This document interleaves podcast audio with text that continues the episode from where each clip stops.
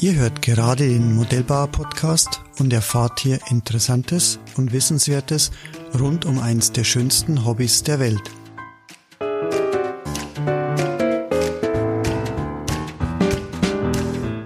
Mein Name ist Rainer Hacker, ich bin Chef und Gründer der Hacker Motor GmbH, aber vor allem bin ich seit über 40 Jahren Modellbauer und Modellflieger. Im heutigen Tech Talk stelle ich euch Martin Filsmeier vor. Martin ist unser Entwicklungsleiter für E-Motoren. Und ähm, ja, Martin, du bist gelernter Maschinenbauingenieur.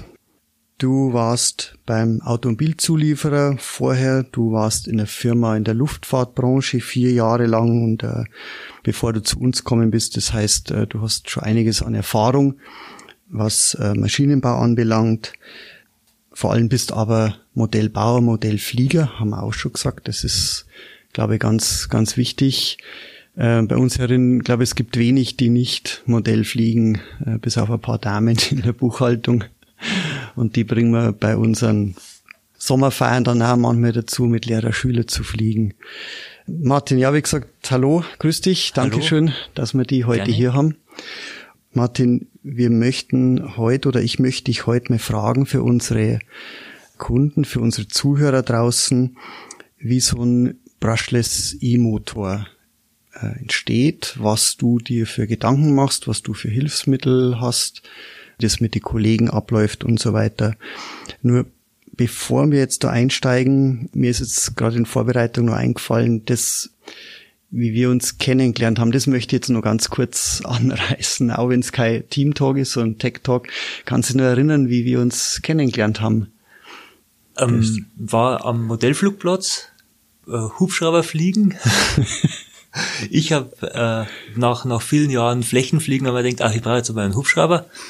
Äh, hab an, hab man an Eco 8 war das damals mit einem, ja, von dir einen Motor schon drin gehabt und bin da so rumgeschwebt. Du bist auch rumgeschwebt. Ja, und jetzt darfst du weiter erzählen. du weißt doch, was ich raus will, gell? Also, der Martin ist ein Mensch, der, der Sachen so schnell aufnimmt und so schnell umsetzen kann. Sowas habe ich noch nicht gesehen und das war damals bist kommen als Schüler, Student war es damals. Ja ich als alter Hase jahrelanger Modellflieger und war gerade so die Zeit, wo so die Elektrohubschrauber kommen sind, wie du gesagt hast, Eco 8. Ich glaube, ich habe sogar noch den Heaven gehabt äh, ja. vom Gänzmantel, den allerersten mit unseren Motoren drin und die Leute haben die Hände über den Kopf zusammengeschlagen. Um Gottes Willen Hubschrauber fliegen und dann nur elektrisch, das kann doch nichts werden. Aber wir haben uns da eigentlich relativ reingebissen und ich war dann schon so ein Kampfschweber und dann kamst du dann dazu und hast gesagt, ui, das interessiert mich auch. Und ich glaube, das hat keine 14 Tage, drei Wochen dauert. Dann hast du Pirouetten um mich rumgeflogen. und, ja, aber ich muss sagen, das war Wahnsinn, wie ich das gesehen habe, wie schnell du Sachen umsetzt. Und das Flächenfliegen, das war für die relativ schnell langweilig, weil ähm, Hubschrauber, das war dann nur ein bisschen der, der eine obendrauf. Genau, genau. Du hast dann auch mit Aluminium-Frames äh, und so weiter angefangen, hast das Ding getuned, gell, mit Bernhard zusammen. Ja, genau. Dann, dann während mhm. dem Studium haben sie mir dann in der in der FH haben sie mir dann äh, Teile gefräst. da, da sind dann teilweise Projekte von der FH sind dann zurückgestanden, weil der Martin, der Filsmeier Martin, hat Teile für einen Hubschrauber braucht und das war für die Laboringenieure viel wichtiger. ja, so ist es. So ist es. Na, heute bin ich froh, dass es damals so war, dass wir uns kennengelernt haben und wir haben uns seitdem eigentlich nicht mehr aus die Augen verloren durchs Modell Fliegen ähm, im Moosburger Verein und äh, dann natürlich auch durch private Sachen. Wir kennen uns ja so auch schon lang. Und ich muss es da einfach noch kurz einsteigen, weil mir ist es eingefallen und auch wenn es kein Teamtalk ist, äh, das wollte ich noch mal kurz, kurz einbringen. Martin, heute bist bei uns. Da freue ich mich riesig und ja, die Kollegen und natürlich unsere Kunden freuen sich auch. Du bist äh, seit 2012, äh, seit acht Jahren bei uns und bist Entwicklungsleiter, äh, entwickelst die Motoren hier.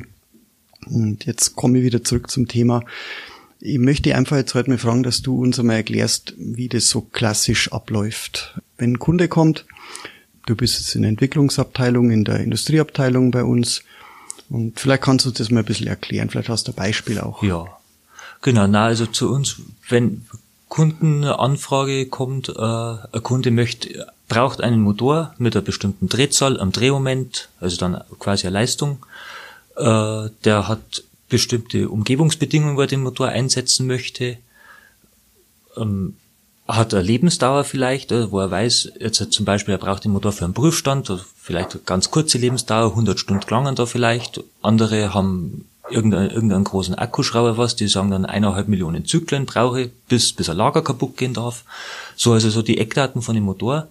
Das gibt mir der Kunde quasi in Form von einem Lastenheft.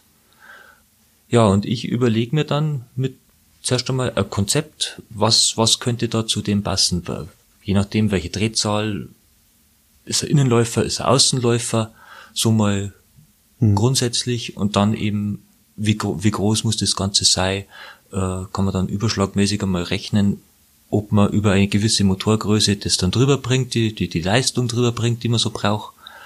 Genau. Da kommt dann ein Konzept dabei raus. Ähm, das stellen wir mir dann natürlich dem Kunden vor, machen dann ein Pflichtenheft dazu. Das heißt also, ich sag dem Kunden, was ich kann. Manche Sachen kennen wir halt nicht oder der Kunde hat Anforderungen, die einfach nicht erfüllbar sind. Ja, meistens ist ja so, dass der Kunde jetzt ja nicht unbedingt Elektromotorenbauer ist, sondern das sind ja Kunden, Martin, aus, aus komplett anderen Richtungen. Das, die wollen ja mal einen Roller modifiziert haben. Da geht es um Schleifgeräte und so weiter. Das heißt, äh, die haben natürlich Vorstellungen, die kommen zu dir beziehungsweise zu deinen Kollegen, zum Karl, der ein ein Vertrieb in der Industrie macht und sagt, ich habe da so ein Ding und will dann, ich will es elektrifizieren und dann musst du ihm halt erklären, dass die Physik nicht zu überlisten ist. Genau, dass zum Beispiel aus, aus einem, aus einem äh, Schleifgerät, das zuerst mit, mit Pressluft funktioniert hat, wenn ich da einen Elektromotor neu kann halt nicht eins zu eins die Größen von, von diesem Turbinenläufer von, von, von der Pressluft kann halt nicht eins zu eins übernehmen, sondern braucht halt einfach entweder mehr Platz oder, hm. genau, oder andere Drehzahlen und das muss man halt dann mhm. mit dem Kunden so verarbeiten, dass der das ja, der Kunde möchte aber was ändern, weil ihm ja irgendwas nicht passt. Jetzt nehmen wir mal vielleicht das Beispiel äh, an der Pressluft, dass vielleicht der Lärm ist oder die Luft, äh, die dort eben aus dem Gerät rauskommt. Das heißt, es gibt da schon Ansatzpunkte für dich, weil Elektromotor hat ja dann andere Vorteile, um den Kunden dann zu überzeugen, dass das vielleicht doch Sinn macht, dass man jetzt den Handgriff ein bisschen dicker macht, genau. weil da halt ein Motor drin Platz ja. haben muss. Mhm. Genau.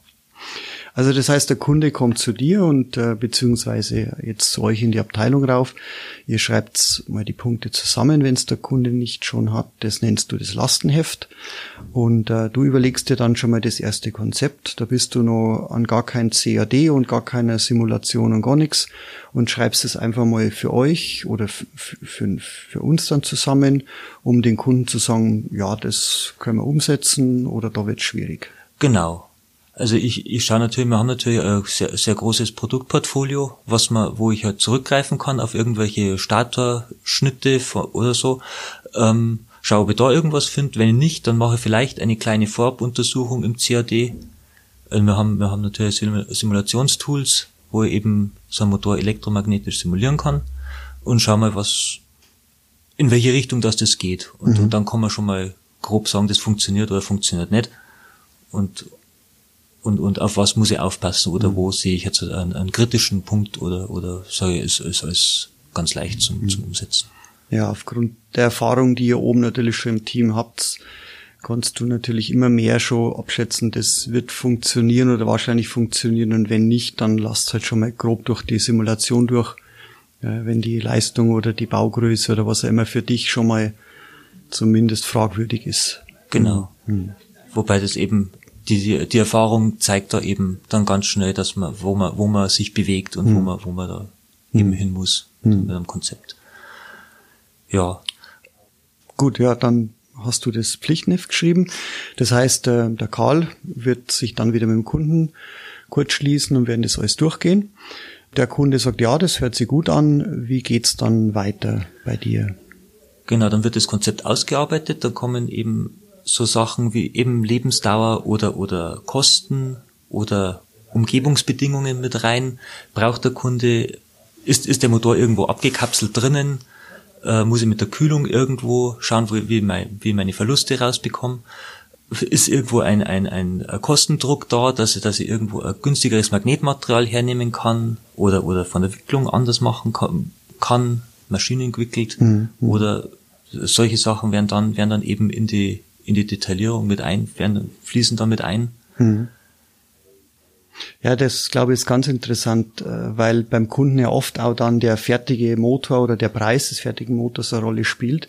Der hat auch eine Idee, was sein Gerät dann einmal kosten darf, kosten kann und hat ja auch schon mal grobe Vorkalkulation. Das heißt, das sind dann auch oft Sachen, die du jetzt gar nicht von der technischen, sondern von der kaufmännischen Seite dann auch noch ein bisschen sehen musst, was für Vorgaben sind dann was, oder was für ein für Materialien setzt du ein, damit du eben die Wünsche des Kunden da nicht komplett äh, überfährst. Genau, weil ich kann, ich kann jetzt an jeden Motor ausreizen bis zum letzten, aber teilweise benötigt es der Kunde gar nicht. Mhm. Wir, haben, wir haben einen Kunden, der, der baut einen, einen Hybridmotor aus einem, aus einem Verbrenner und, und einem Elektromotor von uns. Dieser Elektromotor, äh, der, der dient einerseits als Startergenerator, also als Starter für den Motor und danach tut er dann äh, Strom, äh, Leistung generieren, um eben die, die Versorgung in dem, in dem Fahrzeug sicherzustellen. Und äh, da, da ist, da gibt's verschiedene Anwendungen für diesen Motor und das eben eine ist, der, der, der muss einen, einen Motor mit, er muss, muss ihn starten und dann braucht er irgendwelche 5 äh, kW Dauerleistung hernach. Das ist dann natürlich ein relativ großer Motor. Wir haben uns da auf ein Konzept dann eingeschossen, was, man, was der Kunde verwenden will. Das will er für alle seine Motore verwenden da ist dann ein Motor mit, mit einem sehr guten Magnetmaterial drinnen und weil eben von der Baugröße her relativ kritisch ist das Ganze, ist unser, unser Q150.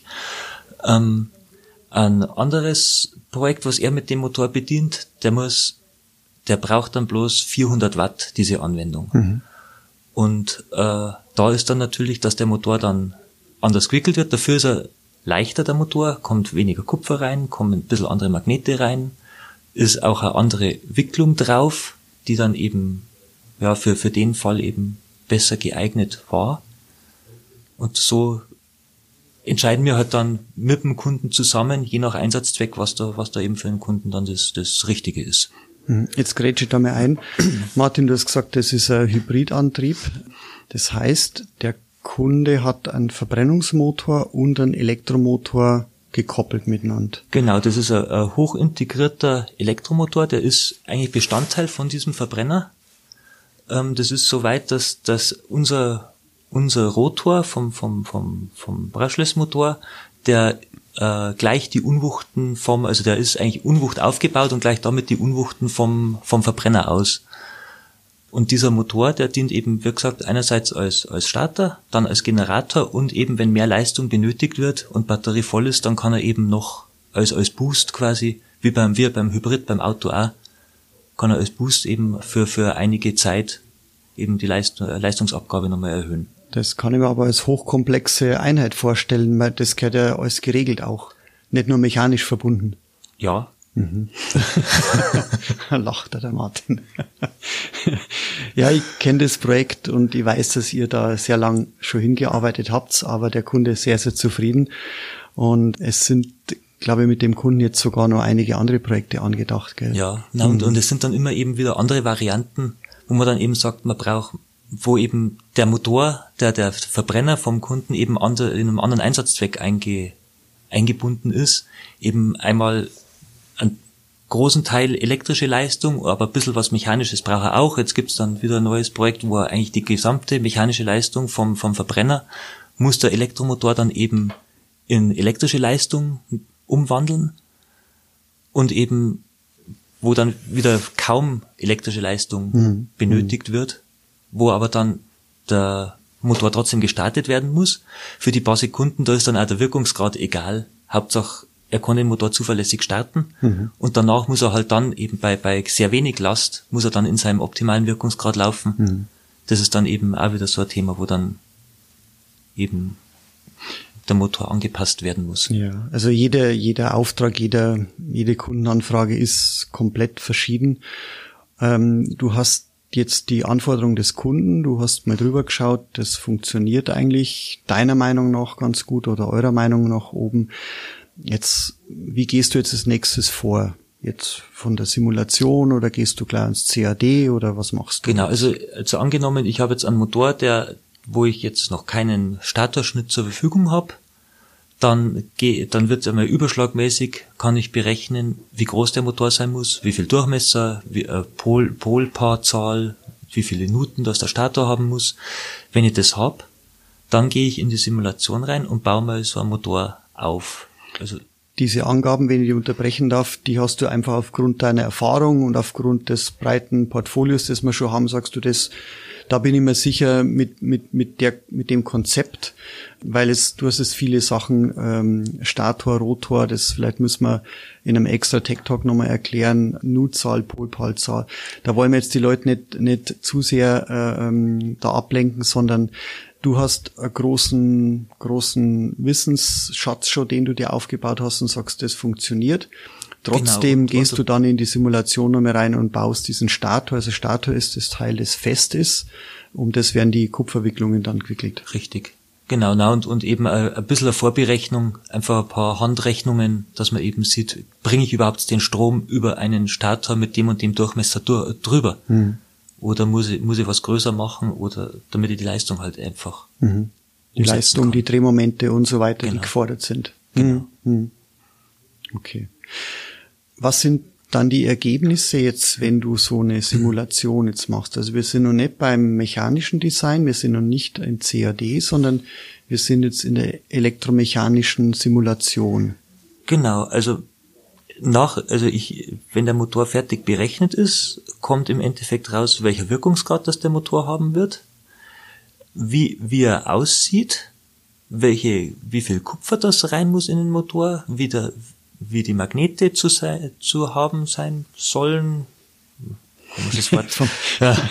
ja, das Magnetmaterial, äh, Magnetmaterial, die Form, die Form äh, und eben genau Kupferwicklung, wie der, wie der, wie der Statorschnitt sein muss. Mhm mhm. Wirkungsgrade, die Verluste, mhm. auch welche Wirkungsgrad bei, bei welcher Drehzahl das ich haben werde, bei mhm. welcher Belastung das ich welchen Wirkungsgrad haben muss. Also das ist dann eine relativ komplexe Matrix, die da, wenn ich sage, das ist, ist dann so, so mehrdimensional Wirkungsgrad über Drehzahl und über Belastung. Mhm. Und dann kommt eben zum Beispiel raus, dass ich, habe mal einen Motor gehabt, der hat bei, bei, im Leerlauf einen, einen sehr schlechten Wirkungsgrad gehabt wenn ich dem dann fünf Newtonmeter zum Beispiel Drehmoment aufgeschlagt habe, dann ist der Wirkungsgrad schlagartig besser geworden. Und das habe ich in der Simulation gesehen.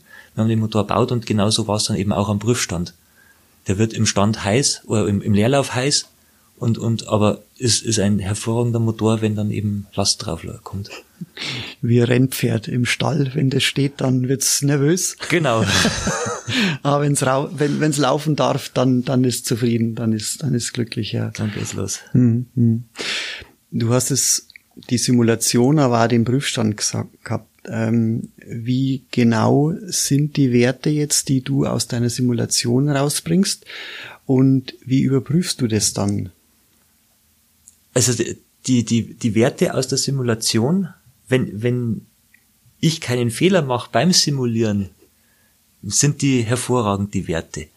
Ähm, also das, das, das passt wirklich gut zusammen. Was die Simulation nicht kann, ist, dass sie mir irgendeine Lagerreibung mit ausgibt oder eine, wenn, wenn jetzt ein, ein Lüfter mit draufbaut auf den Motor, hm. das gibt mir die Simulation nicht her. Von daher ist da in der Simulation der Wirkungsgrad immer tendenziell ein bisschen höher.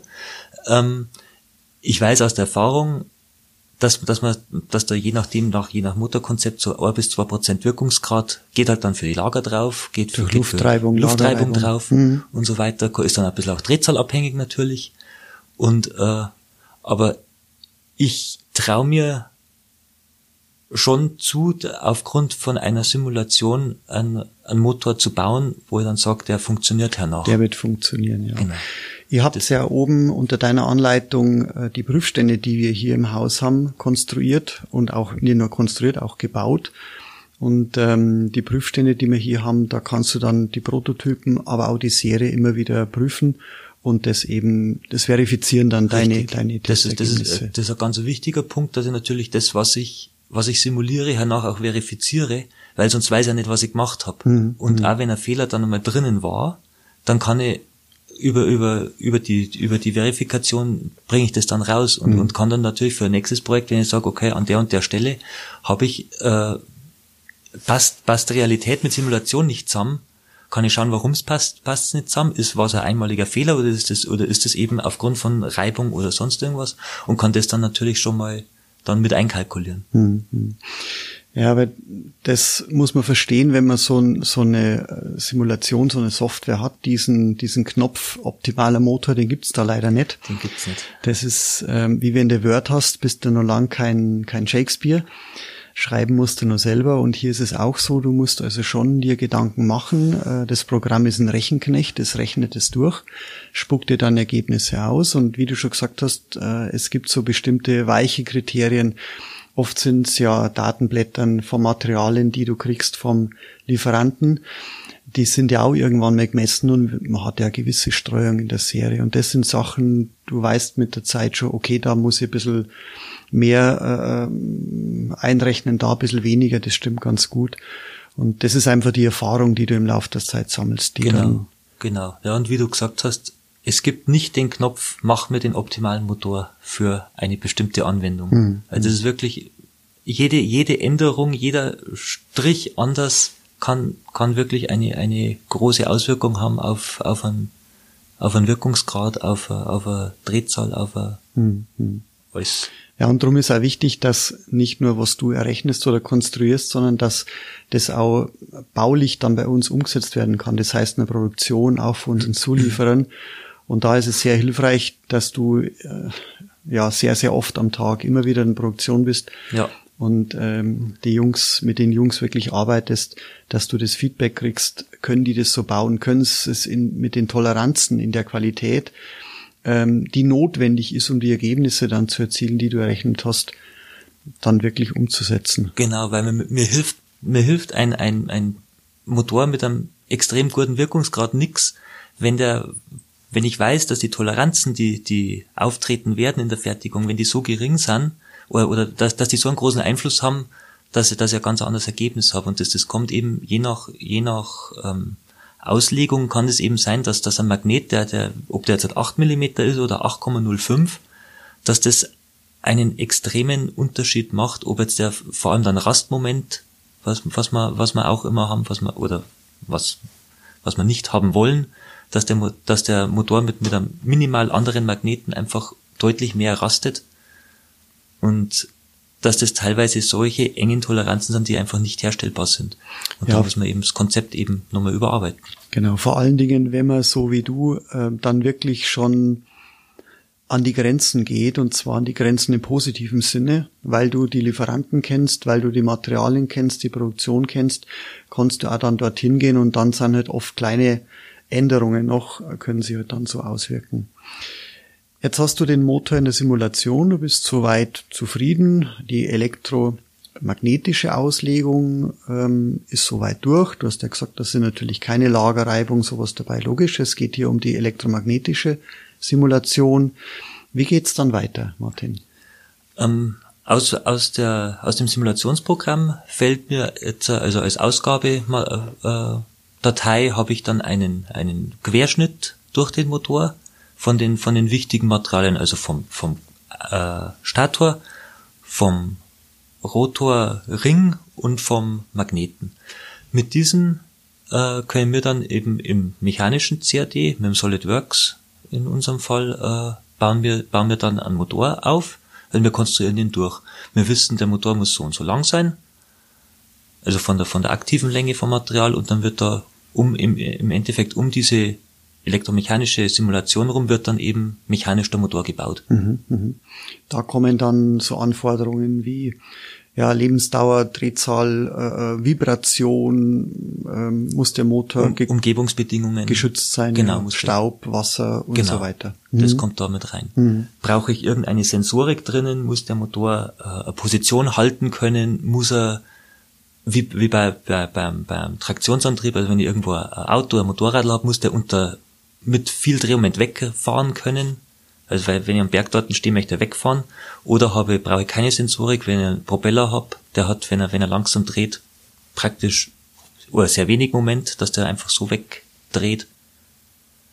Genau, das, solche Sachen kommen da, fließen da mit rein, aber das, das habe ich ja wieder aus dem Lastenheft vom Kunden und das wird dann damit eingearbeitet. Mhm.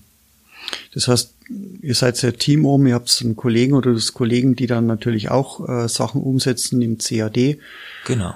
Ja, dann ist eigentlich so das Modell fertig. Schaut sie dann mit dem Kunden nochmal drüber oder geht's dann gleich an die Prototypen?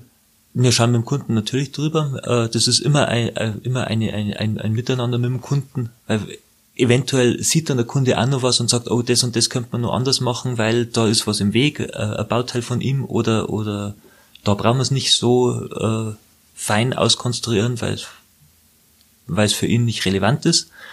Genau, und, und wenn wir dann das Go vom Kunden haben für einen Prototypen, dann werden eben Prototypen aufgebaut von so einem Motor.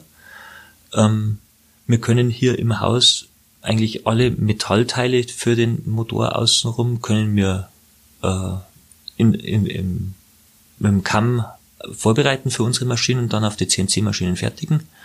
Äh, Magnetmaterial und, und Statuen, die kaufen wir bei unsere Zulieferer zu. Und wenn es alles da ist.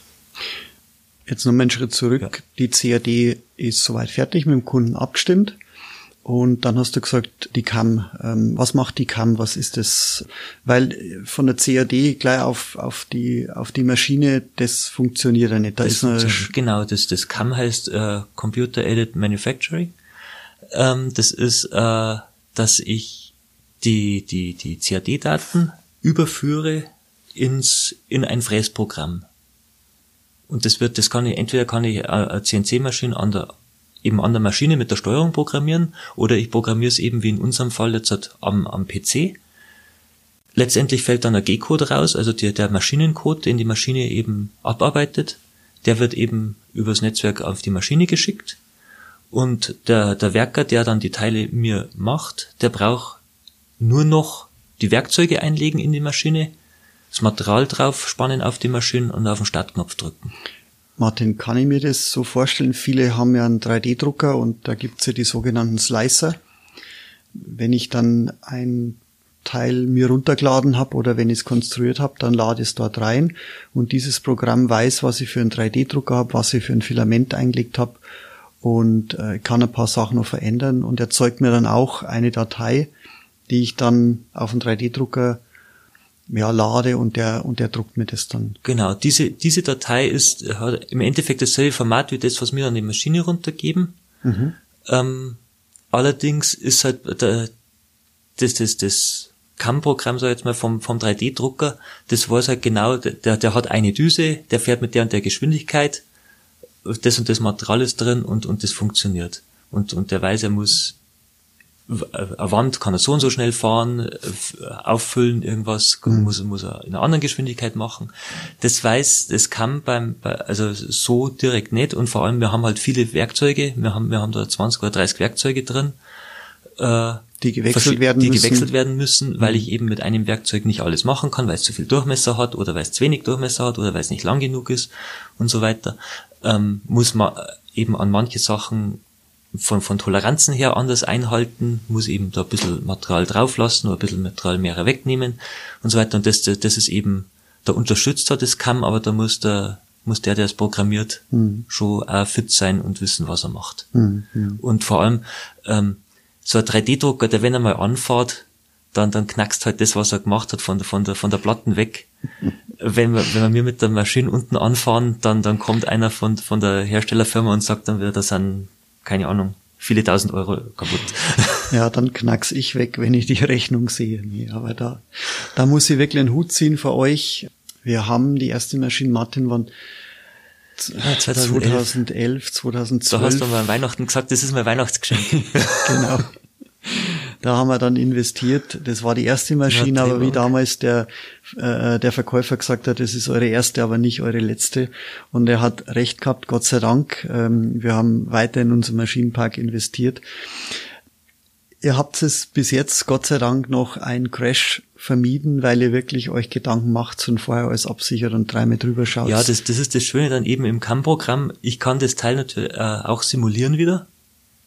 Ähm, ich, die, die, die Fertigung simulieren die Fer ich, ich, ich simuliere die Fertigung, mhm. genau. Ich, ich sage dem Programm, ich habe ein Material, das ist so und so groß, ist an der und der Stelle. die, die Simulation vom CAM hat auch eine Kollisionserkennung, also der, der sieht und, und meckert dann sofort, wenn ich jetzt halt mit einem Fräser irgendwie zu schnell oder wenn er steht, durchs Material durchfahre, also mhm. wenn jetzt eine Anfahrt oder Abfahrtweg nicht passt, ist er immer, oder wenn irgendwo eine Insel steht und, und, und er möchte jetzt halt, er fährt nicht außen um die Insel rum, sondern, sondern möchte einfach durchfahren oder sowas, weil irgendein Fehler eben noch drinnen ist mhm. oder weil er es nicht kennt. Das sehe ich eben oben am Rechner und das ist dann eben umso billiger unten. Bevor es auf der Maschine, Maschine dann schon mal kracht. Genau. Genau. Und eben auch wenn ich unterschiedliche Aufspannungen habe, ich kann dann diese, diese, diese Aufspannung, ich, ich fräse jetzt eine fertig in der Simulation, dann tue ich mir dieses Teil, dieses halbfertige Teil, das speichere ich mir raus, du nimmst, übernimmst mir dann in die nächste Aufspannung, also drehst dann um und dann habe ich zum Schluss wirklich das Teil im, in der Simulation so da, wie es dann unten auch aus der Maschine rausfällt. Mhm, mh. Ja, schon viel einfacher mit dem, mit dem CAM-Programm. Die ersten, wie du gesagt hast, da waren wir wirklich an der Maschine mit der Zeichnung in der Hand und ja. haben es an der Maschine programmiert und da hast du die Überwachung natürlich nur sehr, sehr begrenzt. Genau. Und ähm, da sind wir am Anfang mit der Maschine schon sehr langsam gefahren, damit ja. da nichts passiert. Ja. Schön.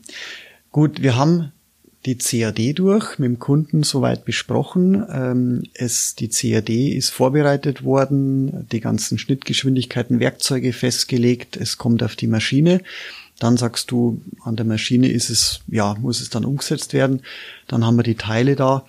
Wie geht's dann weiter? Wir haben die ganzen Teile. Magnet ist gekommen mittlerweile äh, in der richtigen Dicke, Stärke, Qualität.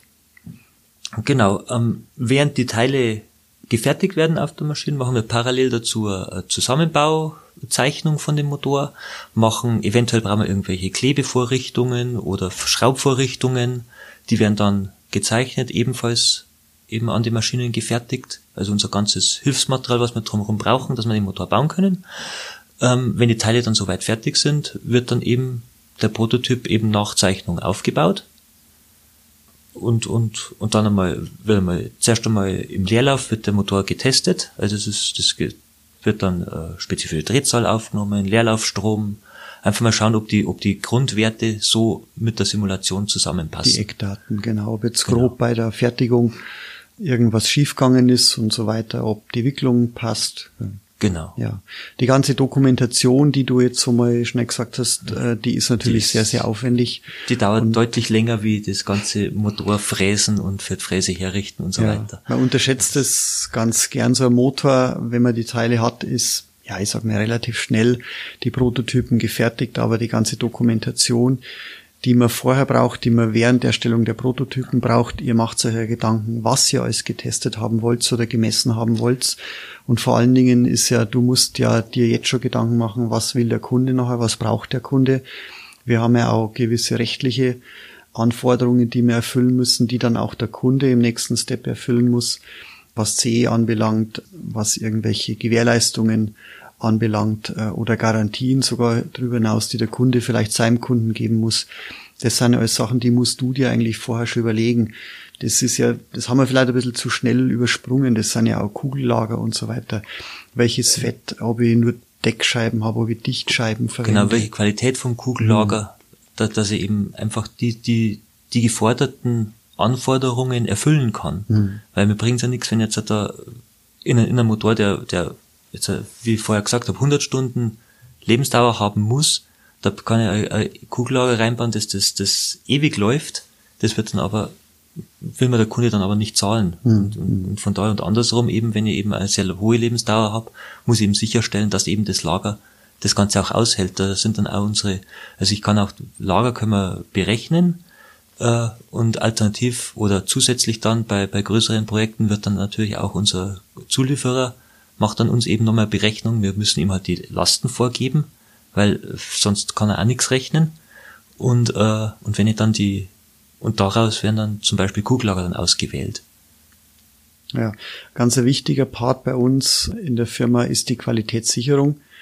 Und wenn ich das kurz einschieben darf, da werden wirklich Teile, wenn sie kommen vom Lieferanten oder auch Normteile, erstmal wirklich vermessen, teilweise geprüft auch, ob die Materialien wirklich passen, ob die Toleranzen stimmen. Wenn man das dann natürlich nachher merkt beim Prototyp, ist es ärgerlich, weil es Zeit und Geld kostet. In der Serie ist es, ist ja, ist tödlich. es zu vermeiden, ja. ist es tödlich. Ähm, dann kann man einfach die Liefertermine nicht einhalten und der Kunde wird nicht ganz so glücklich sein drüber. Genau. Gut, ihr habt den Prototyp gebaut, ähm, die ersten Messungen und so weiter, Innenwiderstand, Leerlaufstrom sind soweit in Ordnung. Was passiert dann, Martin? Genau, dann wird der Motor, wird dann dem Testprogramm unterzogen, dass ich sicherstellen kann, dass der Kunde das bekommt, was er benötigt. Das heißt, es werden einmal Prüfstände aufgebaut, umgebaut, neu gebaut. Es werden Prüfstände aufgebaut, umgebaut. Wenn es sein muss, gehen wir auch extern irgendwo auf a, in einem Prüflabor, wenn es der Kunde sagt, er braucht irgendeine eine gewisse ähm, Vibrationsfestigkeit oder sowas, das können wir im Haus nicht testen. Da entweder macht es der Kunde bei sich oder oder wir beauftragen eben ein, ein Testhaus, das dann eben für uns irgendwas dann macht. Mhm. Oder oder dann Thema ganze Thema CE, da, dass man dann dass man dann eben beim TÜV vorstellig wird. Ja, ja. Und und eben ein mit dem TÜV gemeinsam ein Testprogramm ausarbeitet und das dann abfährt beim mhm und, und dann eben sicherstellt, dass eben die CE eingehalten wird. ja, das ist ganz wichtig. Äh, die Sicherheit, Produktsicherheit ist, ja, da gibt es ein Gesetz. Das muss, das Produkt muss sicher sein und das ist auch unser, unser Ziel. Genau, ja, und, und also als erstes dann natürlich äh, Leistung, am, am Leistungsprüfstand wird natürlich der Motor ausgefahren. Einmal natürlich die, die Kundenanforderungen werden, werden äh, überprüft. Andererseits möchte ich dann natürlich auch prüfen, was kann der Motor wirklich. Wo, und und, und das ist du den dann einmal kaputt. Der geht dann auch mal kaputt, weil bloß wenn ich ihn so weit teste, bis er kaputt ist, weiß ich, was er kann. Wo die Grenzen sind. Wo die Grenzen sind, genau. Mhm. Und das ist dann natürlich auch wieder ein, ein, super Feedback fürs nächste Projekt und für die Simulation. Mhm. Das heißt, auch da ist es so, dass äh, wenn der Kunde vielleicht zwei Prototypen braucht, dass ihr ähm, mehr Prototypen, mal drei, vielleicht einmal fünf Prototypen erstellt, Richtig, ja. um mechanische oder auch elektrische Tests dann durchzuführen genau. und zu sagen, okay, da bricht die Welle jetzt mechanisch, da ist die Last zu groß oder genau, das Drehmoment oder, schert mir irgendwas ab. Oder da brennt der Motor ab. Mhm. Weil, weil, weil das einfach nicht mehr seine Verluste wegbringt. Mhm. Das ist natürlich ein Aufwand, den man vorher mit einberechnen muss, aber das macht das Produkt natürlich nachher umso wertvoller, nenne ich es mir so. Ja, Man weiß es dann schon. Genau, und, und wir können alle besser schlafen, weil wir wissen, dass das so funktioniert, was wir gemacht haben. ja, es ist ganz wichtig, weil natürlich wir wissen oft ja nicht, was der Kunde mit seinen Antrieben macht. Meistens wissen wir es manchmal nicht. Aber auch bei so Projekten ähm, wie jetzt diese großen Multicopter, Evolo zum Beispiel, ist ja eins der Projekte, dieser Volocopter, den du von Anfang an betreut hast. Ja. Da sitzen Menschen drin, ähm, ja, da will man schon sicher sein, dass das, was man entwickelt hat, was man getestet hat, was man gebaut hat, dann wirklich passt. Ja, richtig. Ja. Gut, also wir haben gelernt, du machst auch mal was kaputt, das aber mit Absicht. mit Absicht, ja. Und ähm, jetzt sind wir sehr, sehr ausgeschweift äh, in die Industrie oder zu den Industriekunden. Ich möchte jetzt nochmal ganz kurz zurück, was bringt uns das für einen Modellbau? Natürlich wahnsinnig viel, weil die ganze Erfahrung, die, die du, die ihr da sammelt, die hilft uns für Modellbau natürlich auch. Ähm, der Modellbaumotor wird, wenn wir eine neue Idee haben hier aus dem Modellbaubereich, der durchläuft genau dieselben Schritte, der wird genauso entwickelt, äh, der wird getestet, der wird aufgebaut, der wird gequält und so weiter wie ein Industrieantrieb. Und Richtig, ich glaube, das ist auch das, was der Modellbauer und auch der Modellflieger draußen von unseren Motoren erwarten kann und, und auch erwarten darf. Richtig, ja. Hm. Das war nicht zuletzt oder ist nicht zuletzt dein Anspruch auch als Ingenieur, aber natürlich auch als Modellbauer. Mhm. Genau, weil das, das ist eigentlich das Allerwichtigste, dass das genau. auch dann draußen funktioniert. okay. Gut, dann sind wir eigentlich so die Entwicklung in den Schritten durch, von der Idee des Kunden über ein Lastenheft, dann redet ihr euch mit den Kunden immer wieder ab, schreibt ein Pflichtenheft, der Motor wird designt, CAD, CRM, gefertigt, geprüft und so weiter. Martin, eine Frage habe ich noch und zwar, was ist denn so dein, dein Lieblingsprojekt gewesen oder, oder was ist es gerade, an dem du gerade arbeitest oder gearbeitet hast?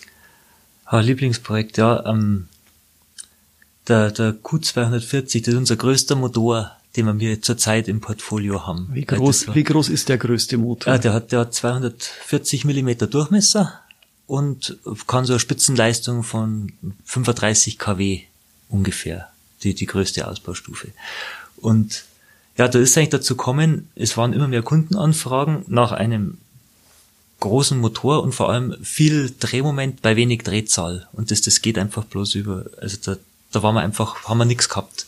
Und dann habe ich so, die Anfragen sind mehrere geworden und dann haben wir angefangen, so nebenher ein Motor, eben diesen, diesen Q240 zu entwickeln und, und das ist eigentlich immer nebenher gelaufen. Ich habe immer Simulation, das muss man immer vorstellen, die Simulation, wenn man, wenn man da mal eine Änderung macht und dann ein bisschen genauer rechnet, die läuft dann einmal einen halben Tag oder einen Tag und, und wenn es einmal dann ins Finale geht, dann läuft immer Wochenende. Also von daher war das ein relativ langer Zeitraum.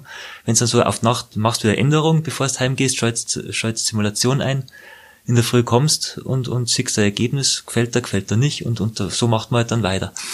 Und dann haben wir den aufbaut, den Motor, und da ist der erste Prototyp, der hat exakt zur Simulation passt, wie, und, und, und wir haben gesehen, der hat einen richtig guten Wirkungsgrad und, und wenn dann da im, im Prüfstraum drin stehst und, und wir, wir haben 30 kW, können wir mit unserer Netzteile darstellen. Und dann gehen die beide in Knie, weil die 30 kW schon laufen. Und du weißt, das sind jetzt also über 700 Ampere, die da laufen. Das, das, ja, ist dann schon ganz, ganz verrückt, aber, aber macht schon Spaß. War das, war das der Testlauf, ähm, wo die Abdeckung der Lampe äh, ihren Platz verlassen hat? Die ist dann irgendwann mal durch den Raum gesegelt. an, das, an das kann ich mich nur erinnern, ja. Zur Erklärung, der Testraum, wenn die Tests laufen, ist abgesperrt. Äh, man kommt da nicht rein ähm, und es wird alles von draußen gesteuert, über Kabel, teilweise über WLAN. Die Messwerte werden gespeichert und so weiter. Also da achten wir schon sehr auf Sicherheit, weil wenn bei 30 kW irgendwas schief geht und wie du vorher gesagt hast, äh, du versuchst die Motoren ja auch mal ans Limit zu bewegen oder drüber sogar. Und das ist dann oft nicht lustig. Also genau. da möchte keiner in dem Raum sein. Na, da, da, das, das war ein Test mit einem Propeller, weil eben den, den, das war dann auch eine Kundenanfrage eben für ein, für, für ein Gleitschirmtreik war das für ein Manntragendes. Ähm, und da waren dann, da sind dann auf der, auf der Zugwaage, waren dann irgendwelche 120, 130 Kilo Schub drauf gestanden. Also da muss dann schon, überlegst dann schon, hält jetzt der, hält die ganze Messaufbau, funktioniert das alles so, weil das, das wird auch irgendwo durch, durch eine Wand durchrumpeln, wenn es wegfliegen wird. Na gut, als, als Ingenieur kann man das vorher. Das kann man vorher, und das ist ja vorher gemacht worden, ja, aber, aber es sind schon. Ja, es ist beeindruckend, wenn so ein Motor läuft und mittlerweile den Q240, den habt ihr jetzt ja paar Mal schon in Projekten drin und äh, wenn ich dann immer wieder die Prüfstandläufe, man hört es im ganzen Haus, wenn du den Motor wieder mal laufen lässt genau. oder oder einen der Q240 laufen lässt. Genau. Martin, was würdest du denn gerne mal machen, umsetzen? Ja, ähm, also ich mein, oder, oder irgendwann ein, ein nächster Schritt wird einmal irgendwann in die Hochspannung oder, oder die höhere Spannungsbereiche laufen müssen, weil man sieht mit, mit unseren, mit dem Spannungsbereich, in dem wir uns jetzt aufhalten, mit den 60 Volt, das, da bist du einfach bei 30 kW oder was bist du einfach am Ende oder 35 kW. Das sind, das sind dann 700 Ampere oder, oder, oder 800 Ampere. Das kann man fast nicht mehr handeln. Da gehen auch die Verluste, die gehen ja quadratisch mit dem Strom in die Höhe. Und von daher muss man mit der Spannung lauf. Mhm. Aber das ist halt dann nochmal ein ganz anderes Thema von Sicherheit. Da müssen Mitarbeiter natürlich geschult werden, weil das ja dann schon richtig wehtut, wenn du an die falsche Stelle hinlangst. Vornehm ausgedrückt. Vornehm ausgedrückt, ja. Und von daher wird das, wird uns das die nächsten Jahre beschäftigen, aber da möchte ich eigentlich einmal hin. Mhm, mhm. Ja, das ähm, ist unser Ziel, dass wir auch in die Hochspannung gehen, das heißt 400 Volt Systeme, wie es im Automotive-Bereich auch sind, ähm, werden auch im Hobbybereich wahrscheinlich Einzug haben, wie du sagst, wenn ja. die Leistungen, der Leistungsbedarf höher ist. Im Moment, glaube ich, sind wir einer der wenigen Spezialisten, die in dem Spannungsbereich hier Antriebe liefern. und, und sehr hocheffiziente Antriebe liefern, trotz des hohen Stroms. Trotz des hohen Stroms, ja. Ja, aber irgendwo sind Grenzen und wenn der Kunde einfach dann mehr will, dann muss man halt auch diese Grenzen überschreiten. Aber wie du gesagt hast, wir werden das entsprechend aufziehen und ähm, nicht nur die Produktsicherheit, auch der Arbeitsschutz ist bei uns herin wirklich wichtig. Die entsprechenden Behörden überwachen das auch immer, das ist auch richtig so. Und äh, da können wir auch stolz sein, dass das bei uns alles so passt und, und alles so läuft. Schön, Martin hobbymäßig, wir sind jetzt auch wegkommen. Du fliegst nach wie vor? Ja, ich fliege, es, es wird zwar weniger, was ich fliege, aber es, es, ich fliege schon noch. Ja gut, du hast Familie, du ja, hast Kinder. Ja, mit zwei Kindern, dann, dann wird irgendwann Zeit ein bisschen mhm. weniger. Mhm. Ja, jetzt sind wir sowieso ein bisschen eingeschränkt, was die Fliegerei anbelangt. Ja, es, aber es wird im, im, Keller wird noch äh, ein Beaver rumstehen mit, mhm. mit so knappe vier Meter Spannweite, die steht so halb rohrfertig rum. Schön. Selber konstruiert. Wow. Und, und ja, die braucht halt eigentlich weiter so Flügel pressen und mhm. dann, ja, mhm. wird der Q150, sollte mal reinkommen. Und ja, das, das ist so, aber jetzt, wenn es Sommer, dann magst du an dem Keller hocken und, ja. und da hocken wir dann lieber aufs Radeln auf und fahren eine Runde mhm. oder mach halt was mit den Kindern. Die Biber zum Schleppen dann oder? Zum Schleppen, Zum ja. Schleppen dann, ja. ja. Okay. Schön. Martin, vielen, vielen Dank Gerne. für deine Zeit, für die Erklärungen. Ich glaube, das war sehr interessant, das mit zu hören, wie du so vorgehst. Es ist nicht ganz einfach, äh, im, im Podcast das zu erklären, was du machst. Ähm, wir haben das letztes Jahr, wo wir unser 20-jähriges gefeiert haben, hast du eine sehr schöne Präsentation gemacht. Äh, die Leute, die da waren, die uns besucht haben, haben das schon mal gesehen. Du kannst es natürlich äh, mit Simulationen, mit Screenshots und so weiter viel besser erklären, was du machst und wie du es machst und äh, wie du dann die Resultate eben bewertest. Trotzdem, wie gesagt, vielen, vielen Dank für deine Erklärungen. Ja, ich wünsche dir alles Gute, dass die Biber bald fertig wird. ja. dass wir bald wieder Modell fliegen können. Und äh, ja, ich wünsche uns natürlich, dass wir die, die nächsten Projekte gut abschließen und noch viele, viele Jahre zusammenarbeiten ja. können. Martin, vielen Dank. Danke auch.